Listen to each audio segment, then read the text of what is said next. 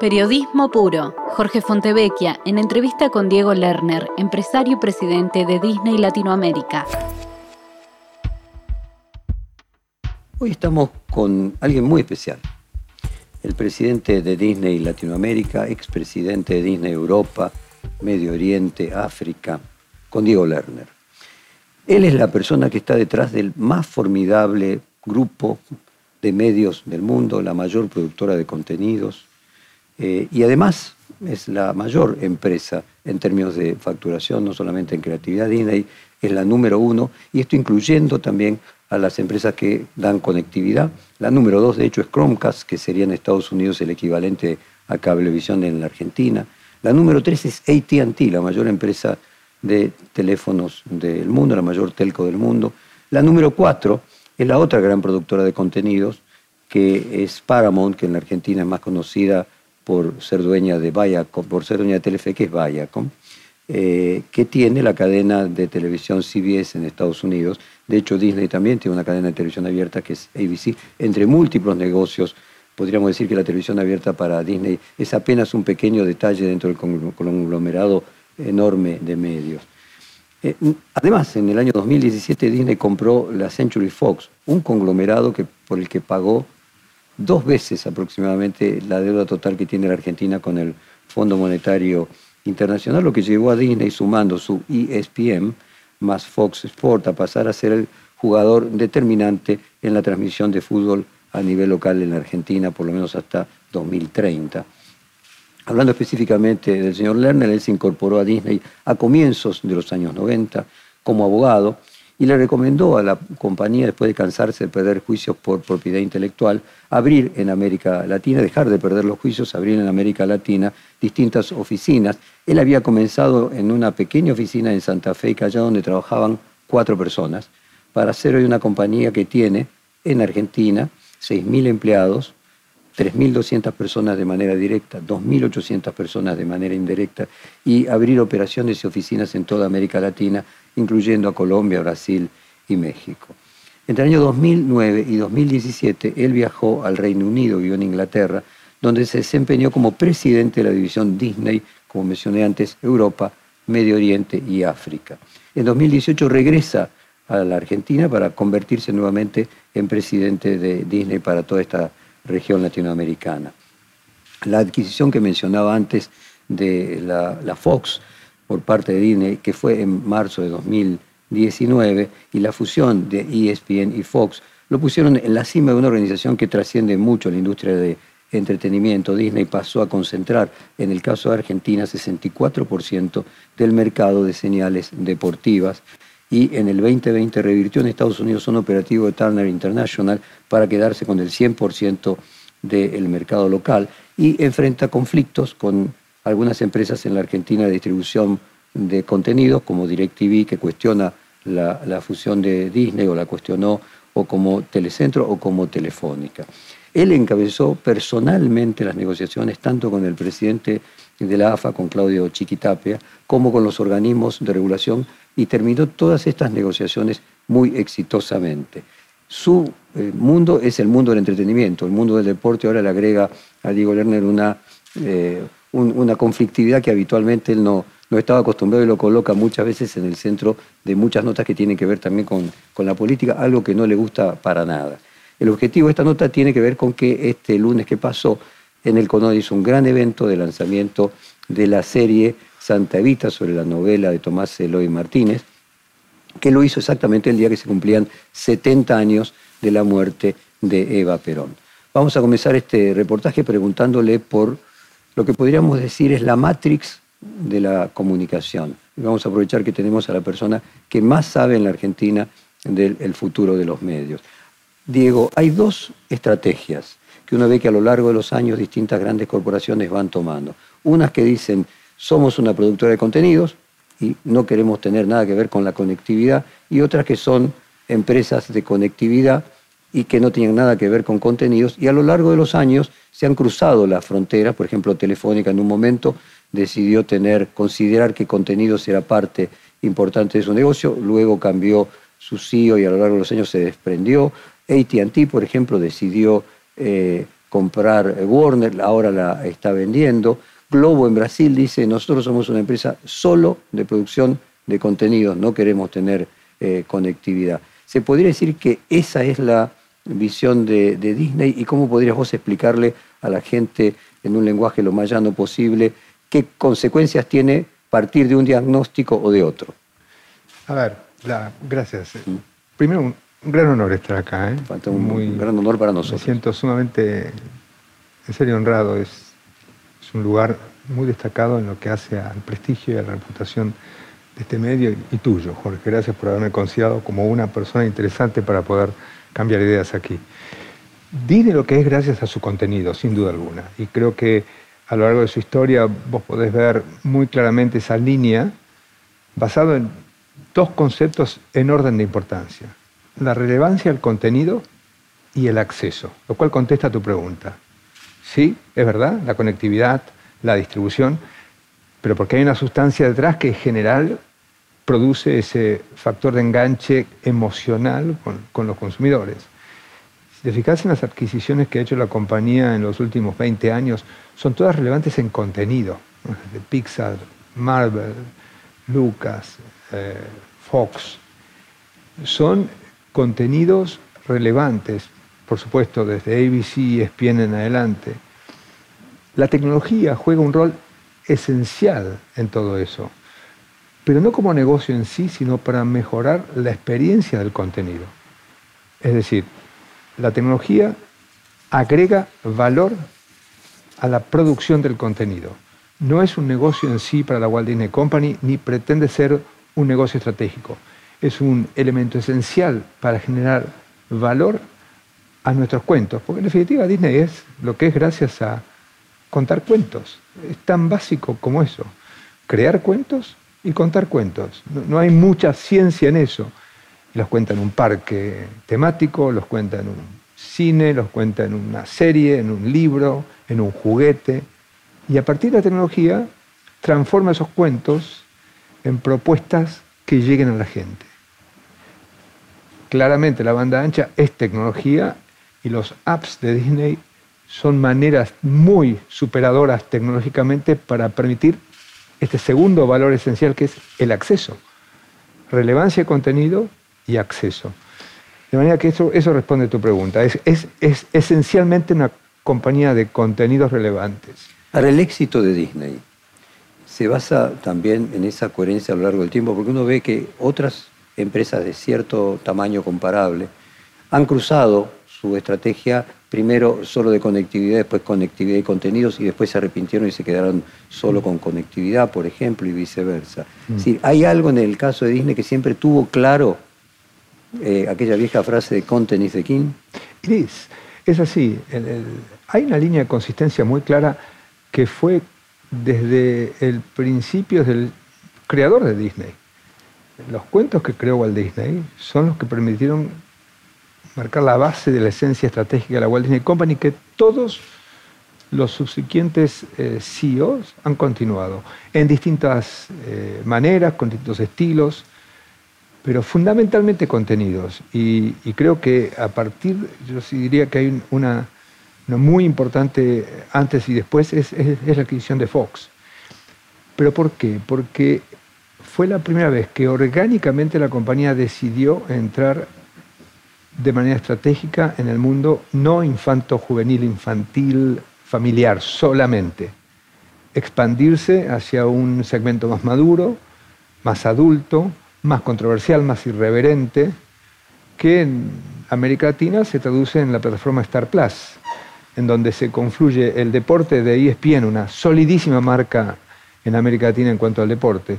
Te diría que América Latina es el único lugar del mundo, junto con Estados Unidos, donde ESPN ha trascendido con gran relevancia, sumado a lo que es las famosas series como, bueno, This Is Us, eh, Walking Dead, Los Simpsons, un contenido animado, familiar, pero bastante adulto, ¿no? Y creo que eso es lo que permite dar una propuesta de complemento importante entre lo que es Disney Plus, Marvel, Star Wars, National Geographic, Pixar, Disney, y Star Plus. Creo que, creo que ahí se, para mí se definió en, mi opinión, y me motivó mucho a seguir desde Argentina y América Latina, este, este círculo de todo género, toda edad.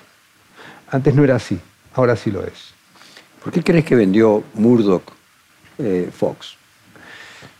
La verdad que habría que preguntárselo a él. Eh, no puedo saber cuál fue la razón por la cual se desprendió Murdoch de Fox. Lo que te puedo contar es que no estaba en la agenda la adquisición de Fox. Creo que fue una iniciativa del propio Murdoch ante la intención de Disney de adquirir ciertos contenidos relevantes que tenía Fox. ¿eh? Avatar, por ejemplo, ¿eh? y otros, que entraban perfectamente dentro de la visión estratégica del contenido que hablábamos recién. Y ahí seguramente Murdoch dijo, no, si, si vos querés comprar estas frutas finas tan valiosas, yo la vendo junto con la compañía. Y ahí empezó esto. No había un plan definido de ir a comprar Fox. Creo que fue madurando la idea a medida que fue avanzando la negociación. Y terminó en esto. Porque cambia la historia de Disney, como vos decís, pasa a tener contenido, porque lo que fue a comprar eran contenidos dentro del mismo target de edad, para decirlo de alguna manera. Así fue, así fue. Creo que eh, consolidó la entrada a, un mercado adulto que para mí es fascinante y que permite además llegar a tocar ciertos temas que le dan realismo a la compañía. ¿eh? Que si bien es fantástico todo lo que hace a la fantasía, un mundo utópico, un mundo ideal, lo que es nuestra educación, todo lo que fue Disney en nuestra infancia, le agrega realismo y lo acerca a todas las generaciones. Para mí es virtuosa. Déjame hacer una conjetura eh, plausible con la libertad de ser un lego en el tema. Murdo, que está grande, no ve eh, una posibilidad de continuidad en el futuro de su organización en áreas que pueden ser muy competitivas con empresas que tienen un management eh, superior. Ve en Disney un management mejor y lo que quiere es darle continuidad a su legado a través de, Disney. Y quedarse con lo que es la parte de news, que es lo que a él lo... Puede ser. No tuve oportunidad de hablar con, con, Murdoch, no lo conozco personalmente, conozco a algunos de sus hijos lo que te puedo decir es que la evolución de la negociación fue la que llevó a esta conclusión. Ahora, partiendo de esta, partiendo de una hipótesis como parte del análisis, haciendo base en ella, lo que queda claro es que Disney tiene un management superior al promedio de las empresas de comunicación del mundo, que se valida en que vos ves que no cambian de estrategia de un día para el otro y que al mismo tiempo, bueno, terminan siendo el jugador número uno del planeta. Te escuché muchas veces hablarme de una especie de, no sé si la palabra es pater seraphicus, de un inspirador, de alguien que vos eh, valorás mucho, que es Robert Iger, que incluso fue por momentos hasta posible candidato a presidente de los Estados Unidos. Eh, que él se retiró como presidente, como director ejecutivo, después volvió a asumir. Contame un poco quién es él, qué valores representa para vos y lo que significa eh, una empresa conducida por alguien que es outstanding. Bueno, diría que es mi mentor. ¿eh? Bob fue eh, quien me dio eh, todas las oportunidades para poder progresar y crecer dentro de, una compañía muy noble, porque la marca Disney es sumamente noble. Y yo aprendí muchísimo de él. Y, él me, dio alas para poder expresarme de una manera muy libre esta visión integradora, si vos recordás que empezamos en Argentina, en América Latina, de, eh, múltiples divisiones eh, que cada una funcionaba como una compañía en sí misma y que se integra en una misma organización a través de la convergencia, una convergencia eh, que, yo defino como provocada por la tecnología, la convergencia de, de un consumidor que consume fuera de casa y dentro de casa, que son las dos organizaciones que yo creé subsumiendo todas las líneas de negocio y luego llevarme a Europa a hacer lo mismo. Una experiencia extraordinaria, tanto en lo personal como en lo profesional. Yo no tengo nada más que agradecerle a Bob, quien ha sido también un enorme contribuyente de lo que es la estrategia de contenido de esta compañía. Bob ha adquirido contenidos para Disney extraordinarios, pasando por Pixar, pasando por Marvel, sumamente relevantes, Star Wars. Y creo que... Y termina con Fox, o sea, como que entrega, hace todo el... Por supuesto, y esa situación, ah, eso quizá a mí me motivó mucho Eh, por razones personales yo me iba de Disney en, Europa, volvíamos a Argentina con mi familia y cuando vos compró Fox, me dijo, Diego, ya que estás allá y vas a volver, es muy importante Fox en América Latina, era muy importante. De hecho, vos te consta las dificultades, las regulaciones por las cuales tuvimos que pasar en toda la región, pero fue fascinante y creo que él acompañó muchísimo. Yo me sentí sumamente contenido por, por una persona que sí, ojalá, ojalá que Bob decida dar un paso político en su vida, no, lo sé, pero es, un nivel de líder que quizás le haría muy bien al mundo, sin duda. Cuando uno hace el análisis de lo que era Disney antes de 2007, de que eh, asumiese la conducción de Disney y lo que es hoy, ¿se podría decir que es tan importante él para Disney como lo fue Walt Disney? Bob Iger. Es muy difícil esa comparación, es muy difícil. aún admirando a Bob como admiro, e incluso al actual CEO, también otro grandísimo senior executive de la compañía como Bob Chepek, yo no podría tomar una comparación de, las contribuciones que ha hecho cada uno de ellos. Eh, Eisner ha hecho también enormes, enormes contribuciones en la compañía. No quisiera entrar en esa comparación. Me parece, no estoy capacitado para medir porque no viví las administraciones de los previos eh, administradores. Pero sí me tocó vivir de cerca toda mi carrera con Bob Iger y le tengo una profunda admiración. ¿Es distinta esta Disney de hoy a aquella de los 90 en la que vos ingresaste? ¿Perdón? ¿Es distinta esta Disney de hoy de aquella de los 90 en la que vos ingresaste? Sin duda alguna. Es una compañía que tiene muy claro la necesidad de conducir sus negocios dentro de un esquema de valores que no deben ser negociados de ningún tipo. Eso, si bien siempre estuvo presente, nunca fue tan clara esa posición en la ejecución de las estrategias.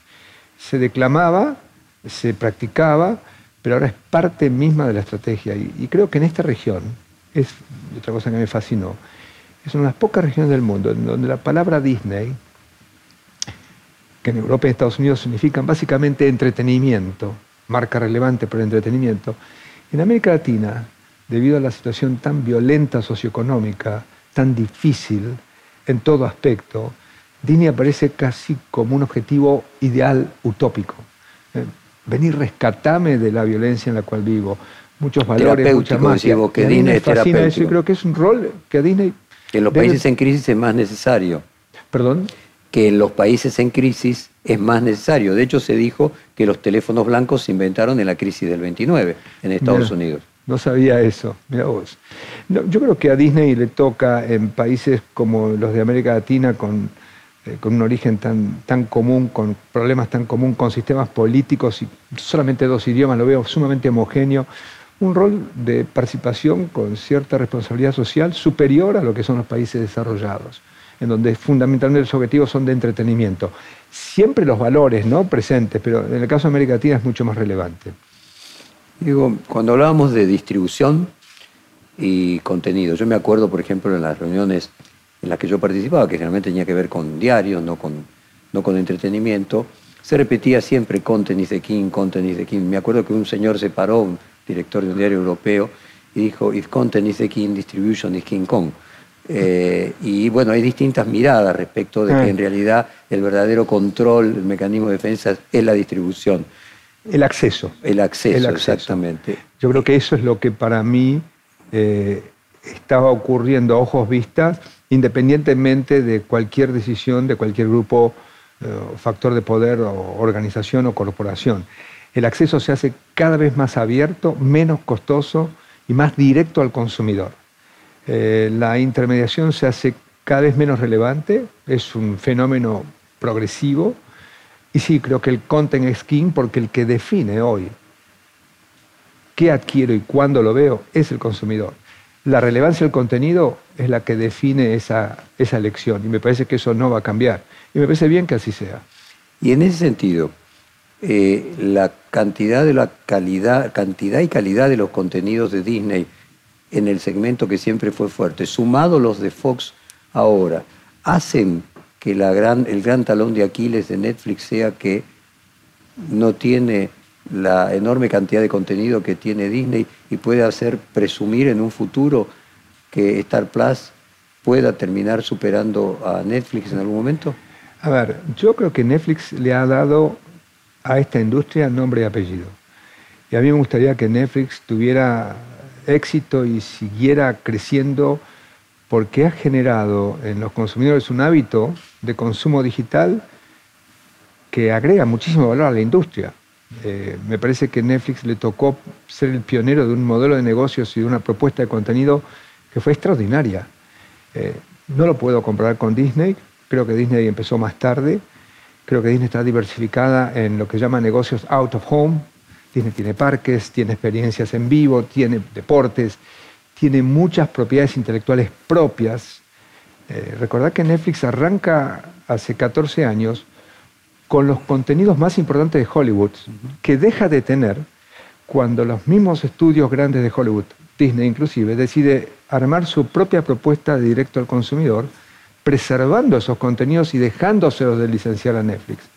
Entonces Netflix no solamente deja de tener esos contenidos, sino que encima los tiene enfrente compitiendo contra ellos.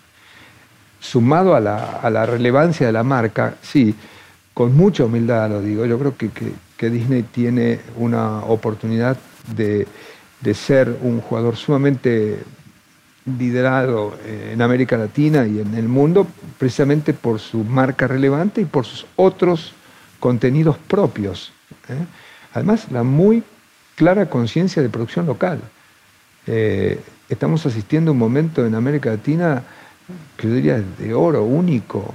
Es el mejor momento de la industria de contenido audiovisual en la historia en todos los países de la región. Eh, lo mencionaba en el Colón el lunes, en, la Argentina particularmente, no solamente Disney, pero se está produciendo eh, contenidos locales porque se, eh, somos muy claros y muy conscientes en que al consumidor le interesan sus historias locales, además de las historias de Marvel, de Lucas, por supuesto. Pero el, principal objetivo de los consumidores es acceder a contenidos y historias locales. Fíjate que de los top 10 contenidos en cada país de la región, hay como mínimo 5 que son productos absolutamente locales, con talentos locales, con actores, con guionistas locales, con directores. Eso es fantástico. Eso es global 100%. Es una buena observación. Global para mí significa ser extremadamente local en vez de ser internacional. Internacional es exportar el contenido de una fábrica, Estados Unidos, imponerlas a través de estructuras espejo que se reportan a Estados Unidos en todos los países del mundo, frente a la visión global. Desarrollo una estructura que representa la realidad del lugar en donde estoy presente frente a una descripción social que es la que me corresponde y desarrollo contenidos para esa eh, eh, organización social. Eso es ser global. Respetar los aspectos locales por encima de las visiones internacionales o americanas. Creo que en ese sentido Disney ha evolucionado muchísimo. La libertad que le permite Disney a su, en este caso a sus presidentes regionales, que somos cuatro, para desarrollar contenido local, eh, sin hacer una segunda entonces, Latinoamérica, Europa, Medio Oriente, África, Asia y Estados Unidos. Exactamente y, con muchísima autonomía. ¿Qué representan del total esos cuatro, esas cuatro divisiones geográficas? Bueno, tienen todos los negocios de la compañía. No, pero me refiero del 100% de la compañía. Estados Unidos es el 50%. Más o menos. Yo diría que sí. Yo diría que Parques es el 50% de la facturación de la Walt Disney Company y todo el resto el 50%. Después tener segmentaciones geográficas por Estados Unidos, que sin duda es hoy el principal contribuyente, pero el futuro es internacional. Yo creo que la, exposición de China, el crecimiento de América Latina y el desarrollo de la tecnología a través del acceso de la banda ancha va a modificar esa realidad. Y yo veo que en la Walt Disney Company el futuro de la contribución económica más importante va a provenir de internacional, por encima de Estados Unidos. Y creo que Disney lo ve porque nos está dando instrumentos de inversión sumamente generosos, con mucha convicción, sin eh, trabajar como trabajábamos hace 15 años, en donde la planilla de Excel tenía que soportar cualquier número como para justificación de cualquier inversión.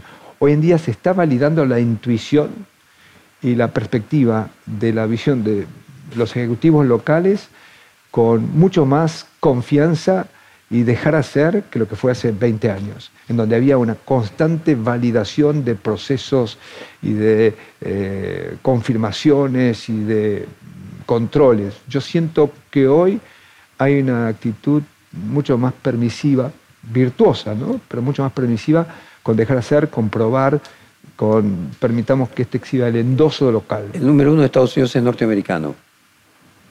¿Perdón? El número uno de Estados Unidos es norteamericano. Es norteamericano. El de Asia es asiático. Y el de Europa es europeo. Muy bien. ¿Y qué hizo que a un argentino lo llevaran de presidente a Europa? Europa.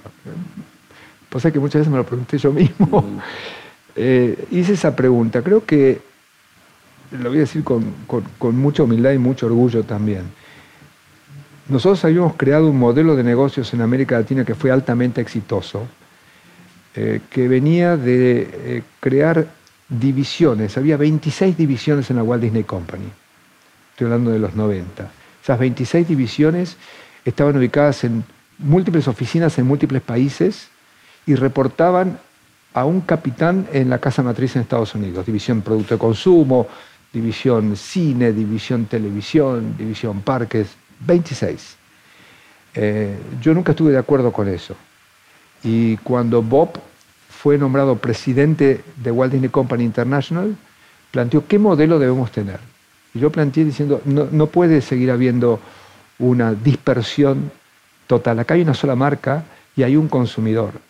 Y no podemos competir entre las divisiones. Y esa visión implicó hacer una organización, que es de Walt Disney Company, cuya primera región en el mundo que lo hizo fue América Latina. Y la hice yo. Y basamos en Argentina, porque la central de Disney en aquel momento estaba en Miami ciudad que es muy característica de ser vista como si fuese la sede de América Latina dentro de los Estados Unidos. Pero hasta donde yo sé sigue siendo parte de Estados Unidos. Y yo tomé la decisión de decir, perfecto, Miami hay una oficina, pero los negocios se hacen en la región. Elijan. Eh, voy a dar seis meses antes de cerrar esa, esa, oficina. Voy a cerrar esa oficina.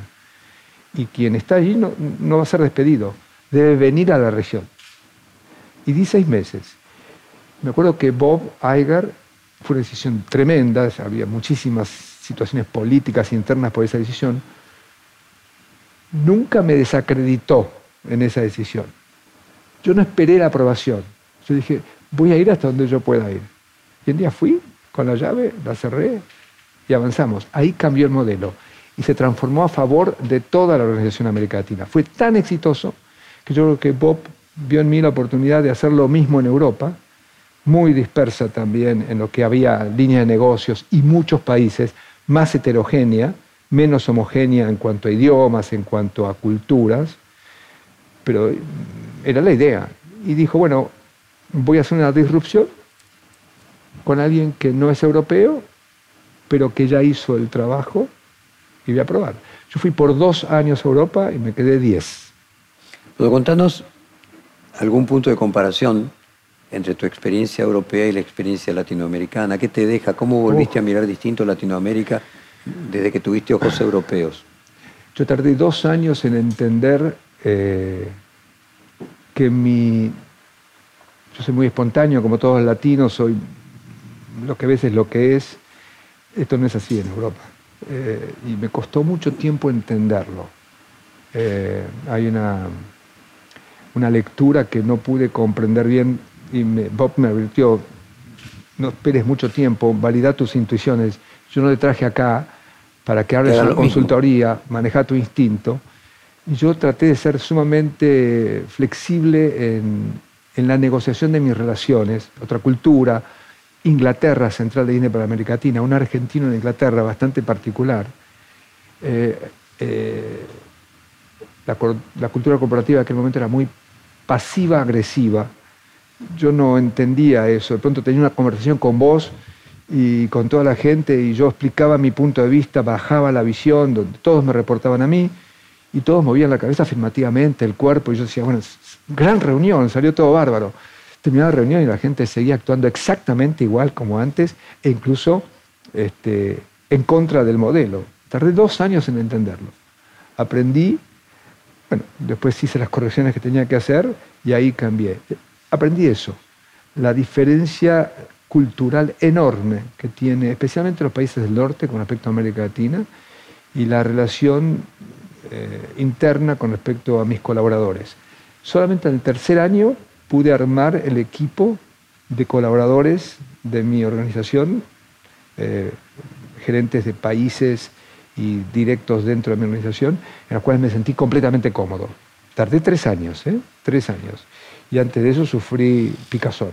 ¿Hay ventajas competitivas de los ejecutivos argentinos habiendo pasado por tantas crisis, como normalmente se dice, y tantos ejecutivos argentinos triunfando en puestos muy importantes en distintas empresas del mundo? Es exactamente así. Yo creo que la característica de nuestro país de sobrevivir constantemente a situaciones de enorme riesgo, caóticas, prácticamente apocalípticas, y de emerger, buscando alternativas de solución constantemente, con un alto nivel de improvisación, pero que después de pura en continuidad son muy únicas, son muy únicas. Eh, con muchísimo respeto y con todos los valores que yo vi en los ejecutivos en Europa, pero eh, no hay una reacción inmediata a la contingencia inesperada. Es como que la previsibilidad es esencial para el desarrollo de negocios. Es totalmente lo contrario en la región, especialmente en Argentina. La imprevisibilidad es la que nos hace preparados y blindados. Eso no lo vi en Europa en ningún lado y me costaba. Y nos tocó un montón de situaciones que generaron cambios en los paradigmas, la tecnología, el directo al consumidor, que hackeó el status quo. Y, yo noté mucha incomodidad con respecto a eso. En América Latina es una constante habitual, es parte del día a día operativo y casi te diría que define el ADN de una región, que es, por eso para mí, los ejecutivos argentinos son altamente exitosos en todos los países del mundo, incluyendo Estados Unidos. Entonces dejamos ahora pasar de los medios de comunicación a la sociología, a la cultura de los países. Esa experiencia que vos volviste después de 10 años de Inglaterra, te hizo ver a la, y volviste a la Argentina en una Argentina que no le está yendo bien. Eh, y que desde que vos te fuiste en el 2007 probablemente fue uno de los últimos años. Vos te fuiste justo 2009, 2008. 2008 de la crisis de las hipotecas. O sea, hasta el 2008 la Argentina creció entre 2002 con la baña hasta el 2008 sin parar. Te fuiste y volviste a una Argentina empobrecida y que no para de empobrecerte. Háblame de la Argentina. ¿Qué te cambió la perspectiva de, la Argentina como país y de su futuro? Primero, yo soy un optimista natural, eh, pero no soy eh, idealista en ese sentido. Tengo muy claro las dificultades que tiene nuestro país en múltiples aspectos hago una autocrítica personal, como la que puedo hacer de todos mis amigos, en que siempre tuvimos una visión bastante individualista de nuestra situación personal por encima de nuestra conciencia como parte integrante de un país. Creo que en general en la Argentina eh, las personas que tienen una capacidad de contribuir y de hacer tienen una conciencia importante patriótica del país, y yo me incluyo, pero al final existe una visión muy individual de lo que es la definición de éxito. Eh, yo veo que hay un doble estándar entre lo que se dice y lo que se hace, lo cual no es eh, una característica tan clara en el resto de la región. Yo veo que en Brasil, por ejemplo, que conozco muy bien, eh, no es así. Eso no quiere decir que Brasil sea mejor que la Argentina, lo que quiere decir que hay una característica especial de lo que es el nivel socioeconómico alto, de la clase media alta o industrial o, generadora de recursos y de empleo en la Argentina, que en general, no, estoy hablando de todos los casos, tiene una actitud un poco más personal eh, de una definición de éxito dentro de un círculo sumamente limitado. Dicho esto, creo que tiene Argentina condiciones únicas y que está a fuerza de enorme dolor, individualmente cambiando. Por yo tengo toda la intención de quedarme en este país y no tengo ningún plan de irme y tengo mi familia aquí y creo muchísimo en el país porque creo que esto que te acabo de decir está evolucionando y progresando a fuerza de dolor. Y creo que eso va a generar un cambio también. Y el resto creo que tiene en Argentina una, una situación sumamente difícil con respecto a la confianza en sus gobernantes, la credibilidad, en todo aspecto. ¿eh? Yo no volví a la Argentina por una razón política, volví por una razón familiar y trabajo en Disney desde hace casi 30 años.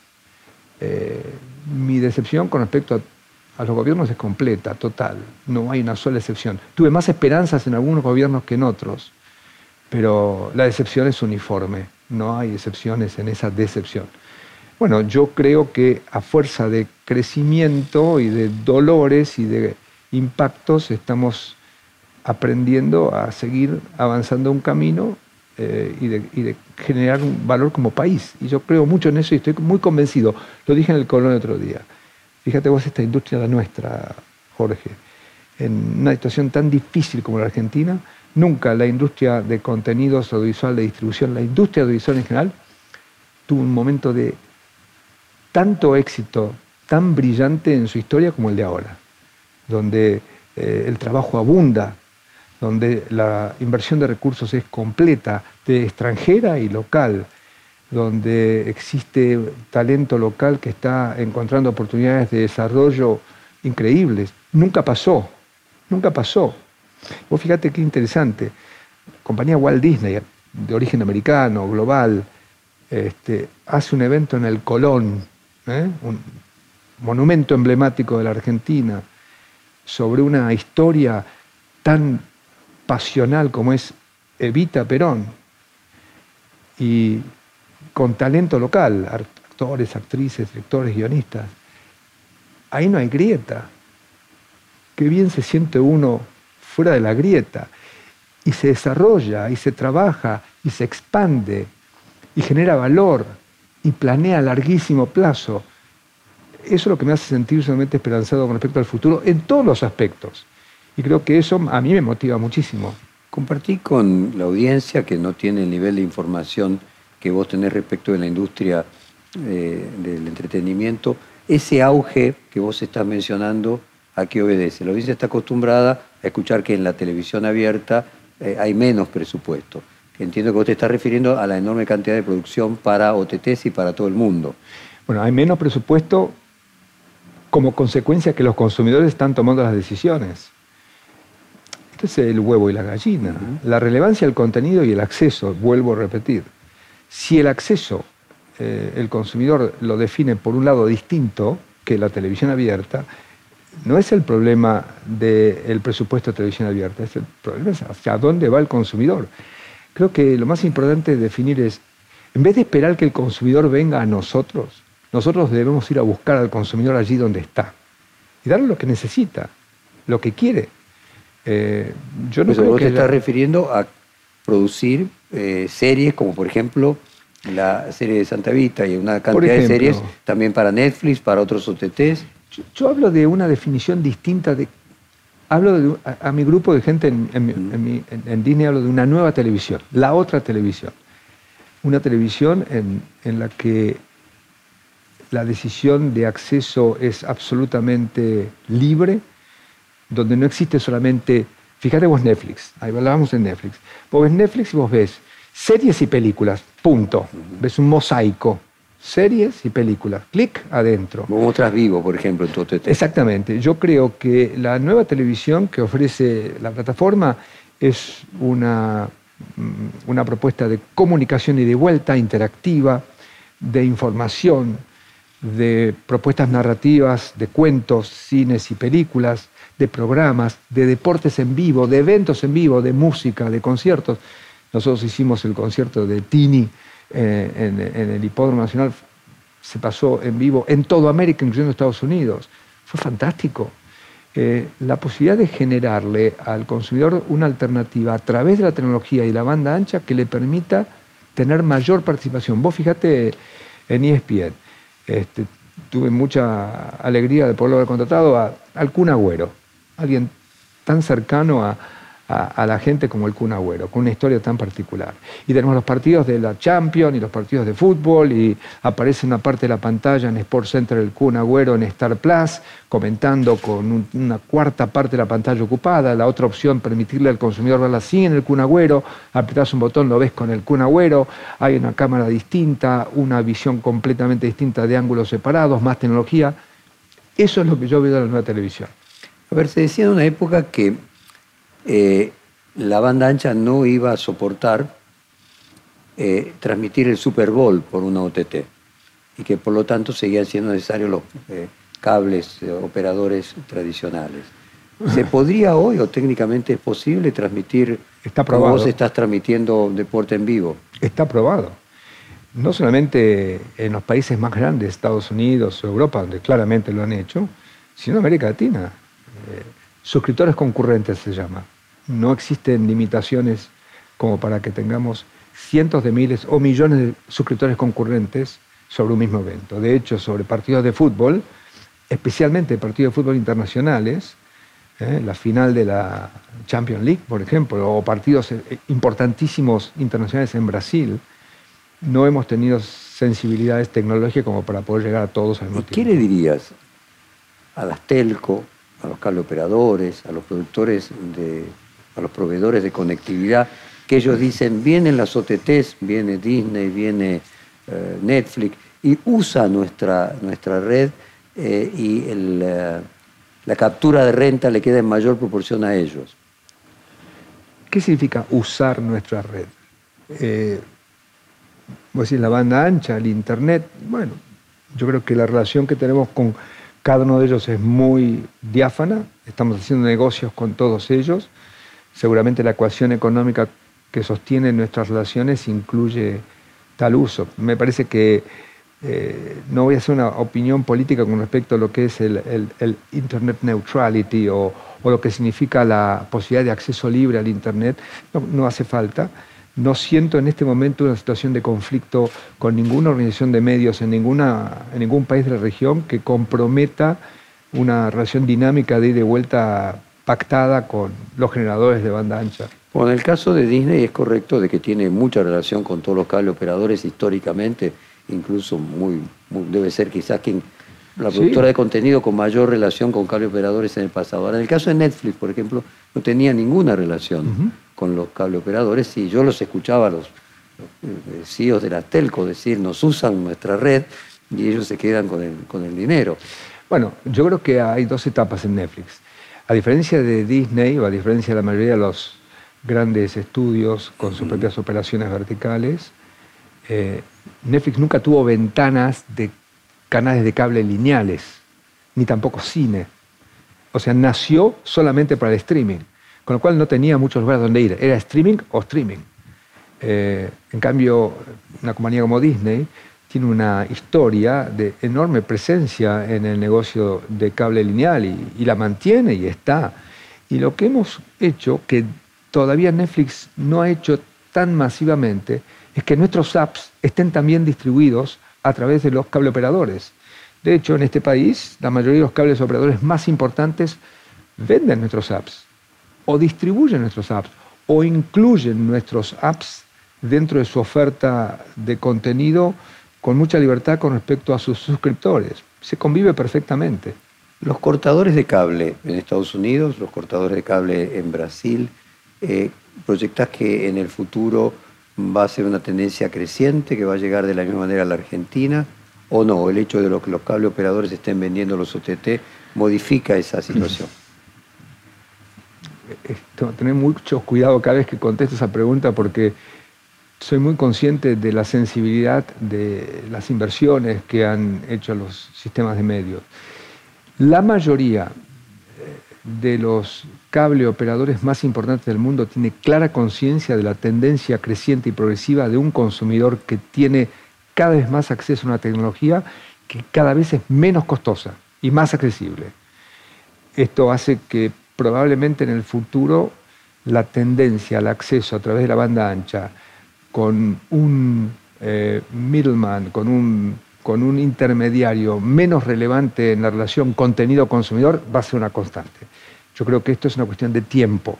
¿Cuánto va a ser ese tiempo? No lo sé. En Estados Unidos todavía el contenido lineal sigue siendo muy relevante y muy importante. Pero está creciendo también el suscriptor de, apps.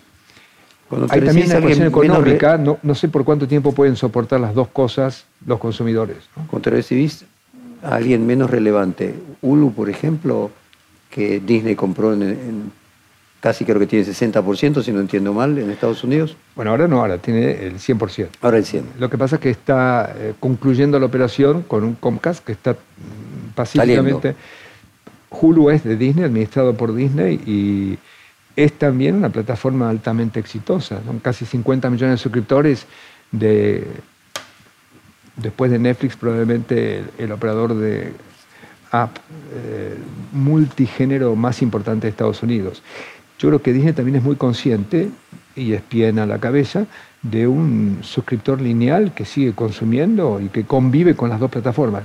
Pero hay allí una realidad que no está en el resto del mundo, una capacidad económica que tienen las personas muy diferentes a la que tiene, por ejemplo, en América Latina. Hay una opción económica que condiciona la oferta y Ahora, la ¿por aceptación. Qué Chromecast vende Hulu? Del mismo modo que en la Argentina... Digo, para compartiendo con la audiencia, Chromecast sería como Cablevisión. Pero ¿por qué no? Eh, Cablevisión o DirecTV o, Telecentro. O sea, no me parece mal. Eh, eh, yo creo que lo importante de los cableoperadores es ayornarse y aceptar que esto es una tendencia irreversible, que por más que yo le ponga la mano antes del sol, el sol está.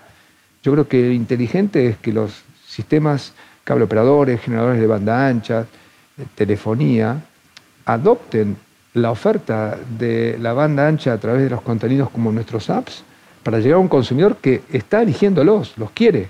Entonces, o los bloqueo o los adopto. Me parece mucho más interesante adoptarlo, que es lo que está pasando. ¿eh? Yo quiero decirlo porque nosotros tenemos relaciones, nuestros apps, Disney Plus y Star Plus, están con los principales operadores de toda América Latina de una convivencia pacífica y también estamos licenciando nuestros contenidos linealmente. Y nada está ocurriendo. Sí, existen situaciones de sensibilidad, sí, Jorge. Epa, pero este consumidor se me está yendo del sistema lineal al app. Existe eso. Pero esto va a ocurrir de todas maneras. Esto va a ocurrir de todas maneras. Digo, eh, transcurrimos ya creo que 50 minutos, gran parte de la entrevista. Entramos en la parte picante y conflictiva. Una cosa era el mundo de Disney, del mundo feliz de Disney y, lo que se encontró con el mundo del deporte y la política y los reguladores a partir de que tuvo que pasar a negociar el fútbol, que podríamos decir está cargado catexis política. ¿no? El fútbol representa en muchos de los países, pero especialmente en la Argentina, eh, un significante político. En todo el mundo el fútbol es un enorme factor de poder. Este, yo nunca lo vi tan claro, efectivamente, hasta que vine a la Argentina y me tocó participar de los procesos regulatorios eh, a partir de la adquisición de Fox. Este, sin entrar en detalles, tuve que hacer un curso acelerado, aceleradísimo, de crecimiento de piel dura para poder absorber situaciones que yo nunca estuve acostumbrado. Pero hoy en perspectiva puedo decir que me, me hicieron bien, aprendí mucho, de un ambiente, de un día a día que yo nunca conocí.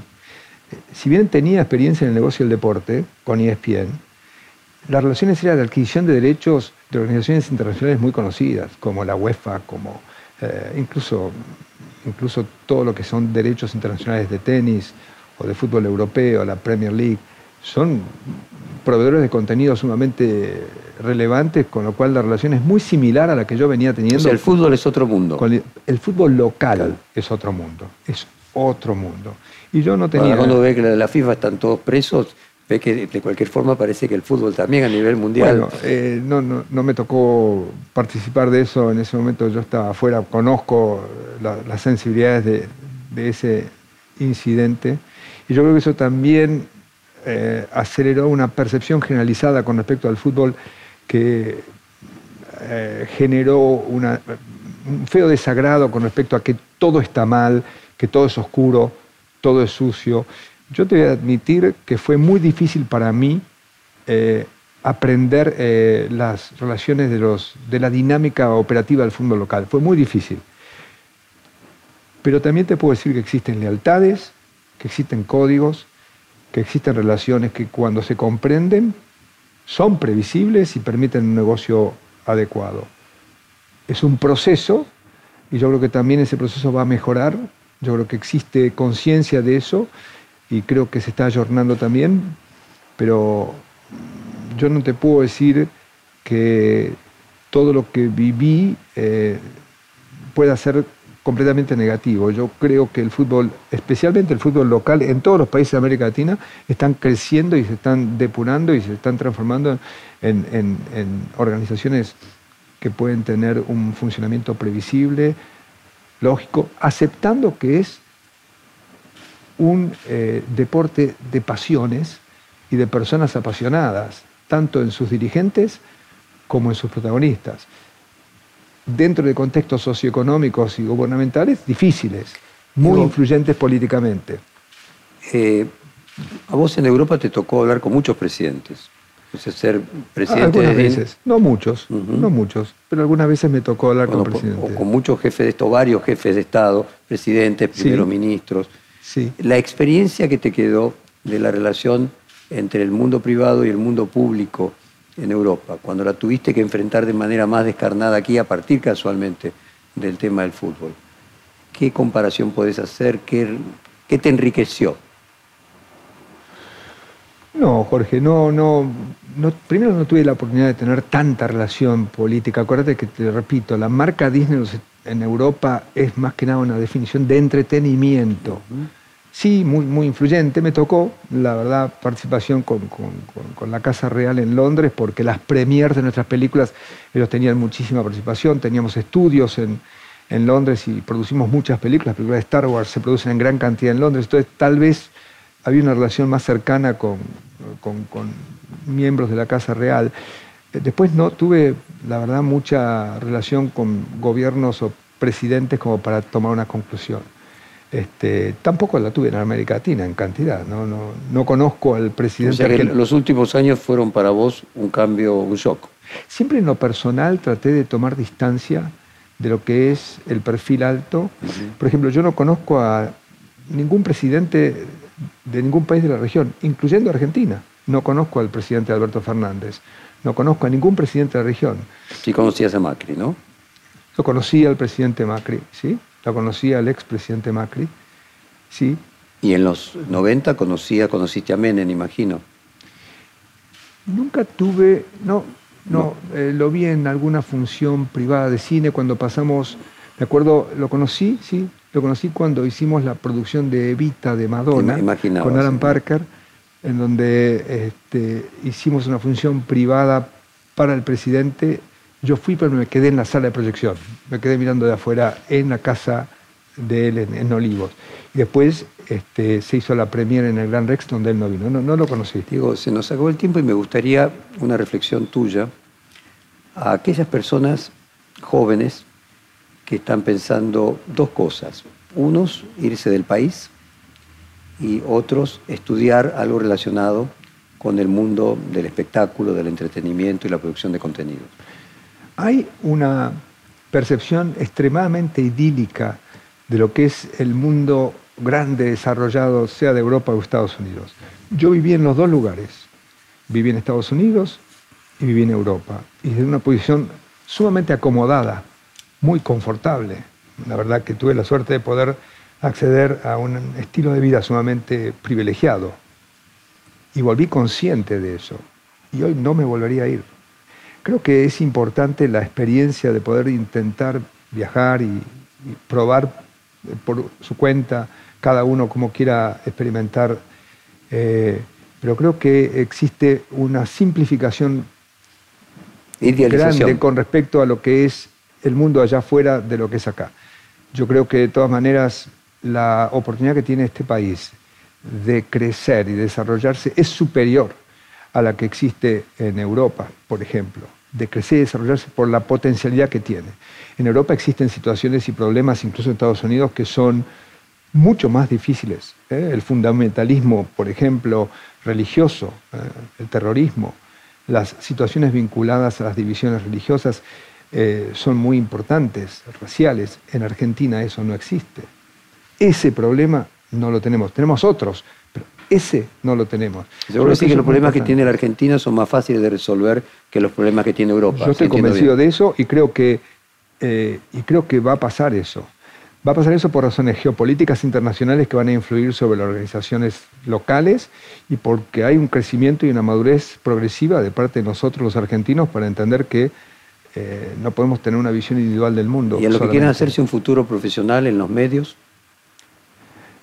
Bueno, de hecho, fíjate vos que la central de Disney para América Latina está en este país. Y tenemos 3.000 empleados y tratamos de generar valor y crecer desde aquí con, bastante éxito. Sí, yo no veo por qué no. No creo... ¿Eso es que en el futuro, dentro de 30 años, la industria de medios va a ser proporcionalmente igual o mayor que hoy? Sin duda alguna, sin duda alguna. No solamente en medios de distribución, sino en contenidos. Esto es quizá la oportunidad mayor.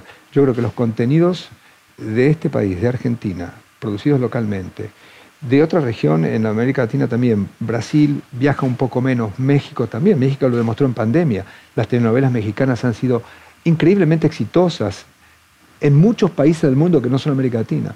Yo creo que la oportunidad que tiene Argentina con respecto a la producción local de distribución internacional es extraordinaria. Y eso genera el valor del medio. Acordate, es un tema de contenido relevante primero, medios después. No es un tema de distribución, es un tema para mí de contenido. Diego, muchísimas gracias por esta hora de conversación. Fue un placer conversar con vos como siempre. Muchas gracias, Jorge. Muchas gracias. Me sentí muy honrado de que me hayas traído acá. Yo sigo y veo personas que han estado en este sillón y yo todavía me, siento impactado de que yo pueda estar aquí sentado. Muchas, gracias, por la oportunidad. Gracias. Perfil Podcast.